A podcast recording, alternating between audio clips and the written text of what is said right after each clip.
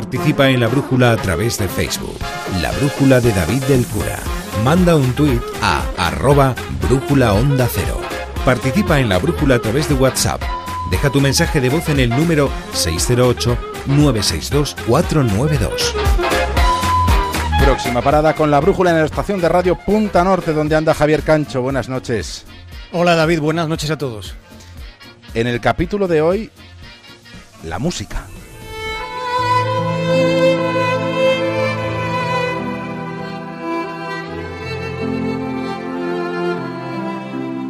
Hay un quehacer que consiste en no hacer nada. Y no haciendo nada puede ocurrir que los sentidos se sintonicen y encuentren una armonía más adecuada para algo tan importante como es la percepción. Quizá no nos percatemos apenas de que la capacidad de la percepción puede ser afinada tal y como se afinan los instrumentos musicales. La percepción es relevante porque es el mecanismo del sentimiento. Habiendo reparado para empezar en este proceso, es posible que así lleguemos a comprender mejor las sensaciones que tuvo Luis Buñuel llegado cierto momento de su vida. Estando irremisiblemente sordo, ya, muy al final de sus días, hizo Buñuel una confesión. Dijo que si algún milagro pudiera devolverle el oído, entonces su vejez se habría salvado, porque en ese caso la música le parecería una dulce morfina conduciéndole plácidamente hasta la muerte.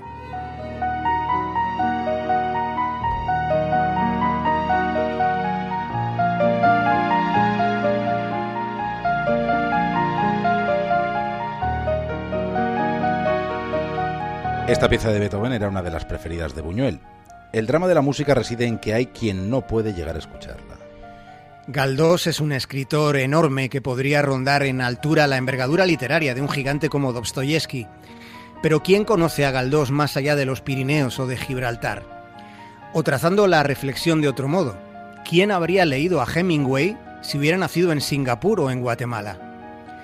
Con la música pasa algo parecido, pero en el sentido inverso habrá seguro quien, quien dispondría de la posibilidad de sintonizar sus sentidos, de entrelazarlos para percibir el potencial de sensación, la intensidad que hay en piezas musicales que pueden ser puntos de partida para otras veredas distintas a la música pop más convencional, al tipo de música que más nos hacen oír, el que más se escucha.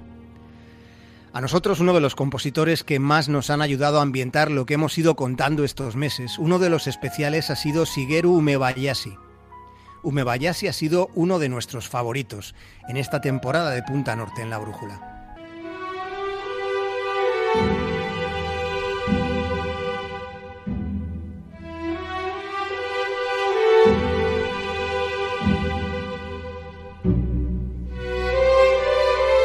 Sin música, la vida estaría hueca. La música es algo así como una arquitectura permanente en movimiento tiene meticulosidad, pero al mismo tiempo resulta bastante flexible. La música puede cambiar a las personas y por tanto también sería un resorte para ir cambiando el mundo. Es posible que la música esté entre las mayores revelaciones a las que haya llegado el ser humano. De los muchísimos lenguajes que hemos creado a lo largo de la historia, la música es sin duda el más universal de todos. Decía Jack Kerouac que la única verdad que existe es la música. Y es verdad que esta noche nos estamos ocupando de algo preciso, tan preciso que resulta aritmético, porque en una partitura conceptual la música sería la aritmética del sonido. El material que esta noche nos incumbe puede que sea uno de los pocos o incluso el único sobre el que habría una unanimidad completa. La música es sentimiento. La música es buena.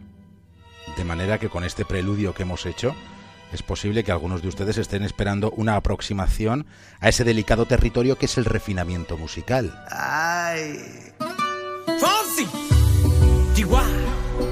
Oh,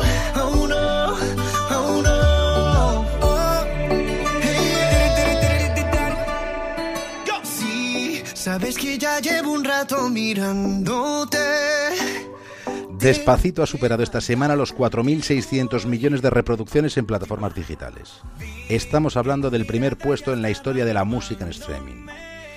Hay estudios en neurociencia, pero también en psicología, que han descubierto algunos elementos comunes en las canciones pegadizas o pegajosas.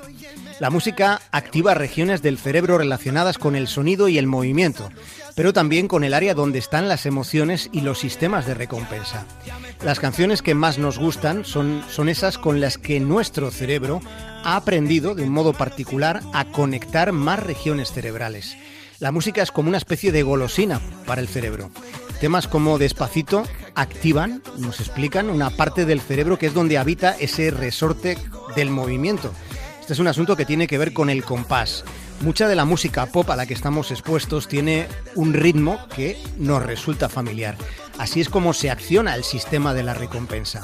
La canción va transcurriendo tal y como nuestro cerebro intuye que lo, que lo va a ir haciendo porque ha, ha, habido un registro previo en nuestras cabezas en función de la música que ya hemos escuchado. Los compases utilizados se parecen. Pero ocurre que en Despacito hay algo más. El Despacito, este Despacito que se ha hecho tan universal, tiene una sutil ruptura. Se interrumpe la cadencia que nuestro cerebro consideraría predecible es el instante en el que se rompe el ritmo antes justo del estribillo. Todos mis sentidos van pidiendo más. Esto hay que tomarlo sin ningún apuro. Despacito. Esa ruptura es la que subraya el enganche al estribillo. Hay unos cuantos trucos como este en el mundo de la música, pero es verdad que este en concreto es de los más infrecuentes en la música pop. En la BBC han hecho toda una disertación acerca de este fenómeno. Sobre el fenómeno de una canción que todavía no es la más reproducida en YouTube, pero lo va a ser dentro de muy poco, hemos de reparar en algún dato. En seis meses, a toda mecha, Despacito ha conseguido ya en seis meses 2.500 millones de visitas, cuando el tema más reproducido en YouTube ahora mismo había obtenido un entrecomillado solo mil millones de visitas en seis meses. Despacito, dos millones y medio en el mismo tiempo. Esa canción, que va a perder el reinado, que lo tiene todavía a esta hora, se llama See You Again, de Beat Khalifa.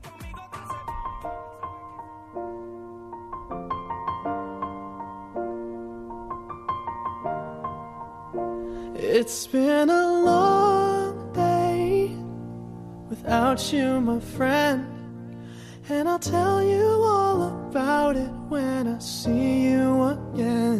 Despacito le anda cerca, pero esta canción será la primera en llegar a los 3.000 millones de visualizaciones.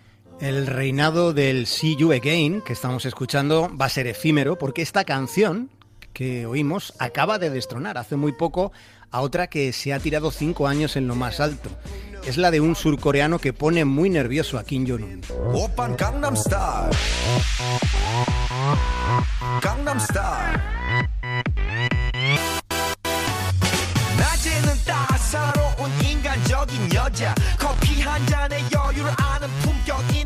Javier, en realidad quien gana con toda esta frenética carrera es Universal Music.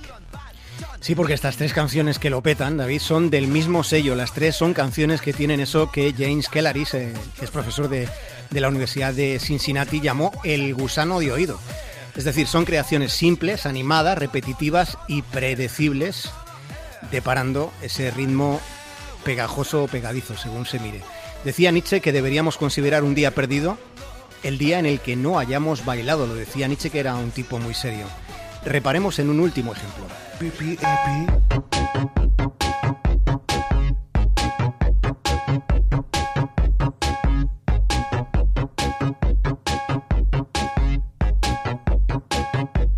Este, este es el tema de Kiko Taro que ha cautivado a la infancia del mundo entero. Nosotros con Punta Norte no hemos cautivado al mundo entero, no era nuestro plan, pero estamos muy satisfechos de haber interesado a parte de la infancia. Nos ha hecho mucha ilusión que nuestras historias hayan llegado a los colegios, se hayan llevado expresamente hasta las escuelas, que son los lugares más importantes que existen. Esto es lo que más nos ha entusiasmado. Luego por Twitter, por correo hemos recibido muchos comentarios, agradecemos incluso los que algo nos han cuestionado. Nos ha hecho ilusión todo. No lo digo porque estemos presumiendo, sino por agradecer a todos y cada uno de los que se han molestado en escribirnos las palabras que han dedicado a, Punta Norte y a la brújula. A Punta Norte le ponemos voz desde un faro en el Cantábrico, pero es un trabajo en equipo que es posible gracias al esfuerzo de David Gabás, de Caridad García, de Yanire Villaverde, de Pedro Pablo González, de mi admirada María Hernández, de la productora que toda cadena de radio profesional querría tener, que es Ana Aguado, y de un realizador que resulta esencial y se llama José Luis Gómez y es indispensable. Y quiero recordar que todo este formato de 12 minutos lo pensó David del Cura hace casi dos años. David, que es el artífice de que hagamos lo que hacemos y cómo lo hacemos. Así que la siguiente canción que ya vamos a escuchar es una de las que ofrece todo un surtido de registros diferentes. Es una canción maravilla que no deja de sorprender al cerebro después de tanto tiempo.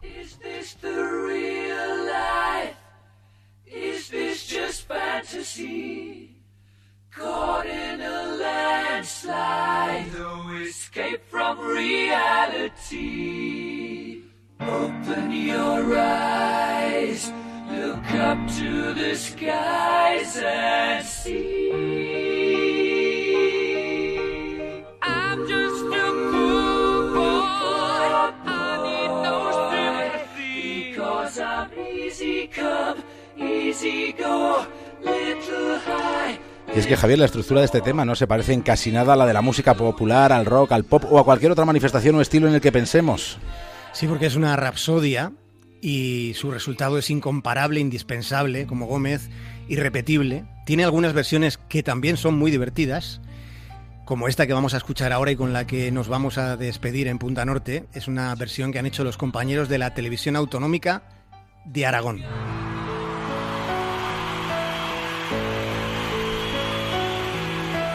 Mamá, ¿qué pasa pues?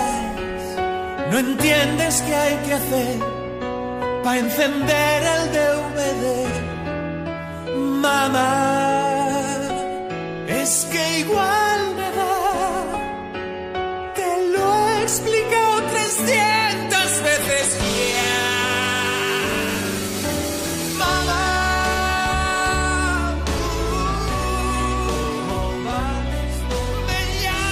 Bueno, Javier, que yo no soy muy de las despedidas, así que hasta luego, aunque ese luego sea el 28 de agosto. Hasta pronto, buen verano a todos. Un abrazo, David, enorme.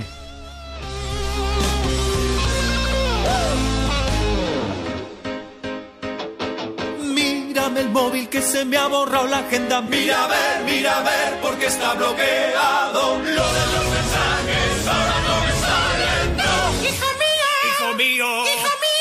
mío, hijo mío, mírame. Lo de la tele yo no lo entiendo. Le da la mando y no van los canales. No dice tu padre que se ha estropeado. Cuando voy a comer siempre haces igual. Pues ya que está,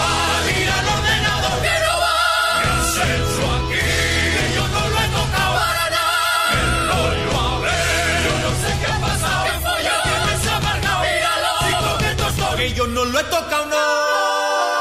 No, no, no, no, no, no. Oh, mamma mía, mamma mía. Mamma mía, de verdad. No sé por qué, porque se te le